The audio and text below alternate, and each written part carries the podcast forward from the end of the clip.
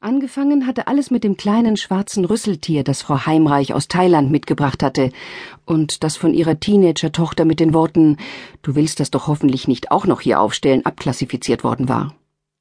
Aber genau das hatte Frau Heimreich vorgehabt. Schließlich hatte sie den handgeschnitzten Elefanten, immerhin echt Ebenholz, wie der Verkäufer auf dem Markt versichert hatte, und die Stoßzähne natürlich aus Elfenbein, als Erinnerung an ihren diesjährigen Urlaub gekauft, wie sie es immer tat. Und nun sollte sie ihn nicht zu den übrigen Souvenirs stellen dürfen? zu der echt Meißner Sammeltasse, damals noch im Koffer aus der DDR herausgeschmuggelt, und zu dem bemalten Bauernteller aus Kärnten, der einen glatten Hunderter gekostet hatte. Schillinge natürlich, aber es hörte sich immer gut an, wenn man so ganz nebenbei den Preis erwähnte.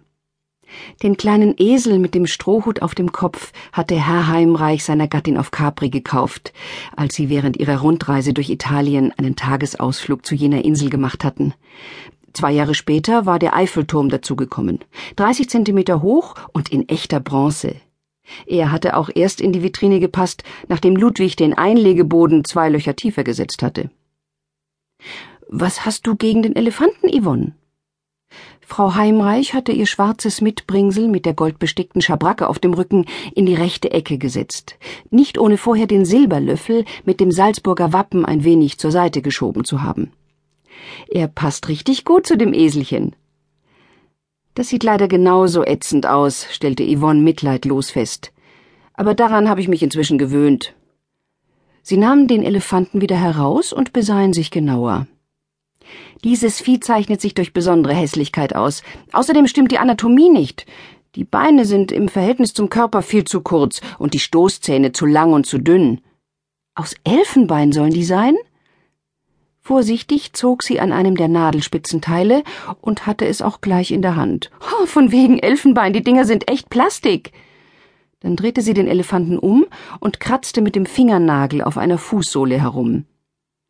Was machst du denn da? Empört wollte Frau Heimreich ihrer Tochter das Tier aus der Hand nehmen, doch die wehrte ab. Hier, guck mal genau hin. Da kommt die Originalfarbe zum Vorschein, von wegen Ebenholz. Das ist ganz normales Hartholz, bloß hinterher schwarz eingefärbt. Sie reichte den Elefanten zurück. Dir kann man aber auch alles andrehen. Was hast du überhaupt dafür bezahlt? Äh, das weiß ich nicht mehr, sagte Frau Heimreich, obwohl sie es ganz genau wusste, denn sie hatte sich von ihrer Freundin Hilde noch zehn Bad leihen müssen, aber teuer war er nicht. Ich habe ihn ja fast um die Hälfte runtergehandelt. Dann hast du immer noch zu viel bezahlt, behauptete Yvonne. An deiner Stelle würde ich ihn nicht unbedingt als Zeichen meiner Leichtgläubigkeit zur Schau stellen. Aber was soll ich denn sonst damit machen? jammerte Frau Heimreich. Verschenken. Hat nicht Onkel Erwin demnächst Geburtstag? Der kann doch immer Kaminholz gebrauchen. Sprach's und verschwand unter Hinterlassung einer Wolke von Coolwater Woman durch die Tür. Wenigstens mein Parfum gefällt ihr, murmelte Frau Heimreich, während sie den Silberlöffel wieder an den alten Platz legte und die gläserne Schiebetür schloss. Vielleicht hätte ich ihr ein eigenes mitbringen sollen. Nur bis zum Abend stand der Elefant mit dem wieder angeklebten Stoßzahn auf dem Dielentisch, dann hatte Frau Heimreich eine Verwendung für ihn gefunden. Mit einem Staubtuch entfernte sie ein paar Fussel, auf Schwarz sieht man ja immer gleich jeden Krümel, dann nahm sie das Tier und begab sich unter Missachtung der gepflasterten Wege auf dem kaum sichtbaren Trampelpfad zum Nebenhaus und klingelte. Es wurde auch sofort geöffnet. Ich dachte, du kommst überhaupt nicht mehr, begrüßte Frau Dagelow ihre Nachbarin und zog sie in den Flur.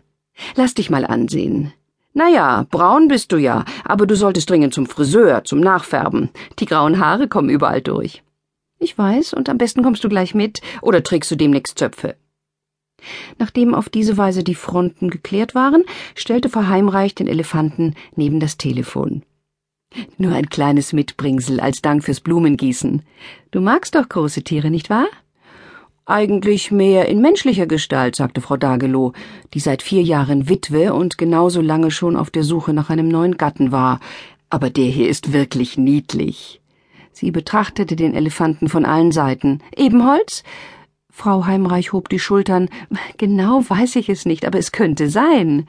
Natürlich ist das Ebenholz, entschied Frau Dagelow und setzte das Tier auf das Regal im Wohnzimmer, wo der liebe Verblichene in Gestalt von vier verschiedenen Fotos aufgereiht stand. Da passt er hin. Alfons wollte immer schon mal nach Afrika und Elefanten schießen. Nunmehr war der Grundstock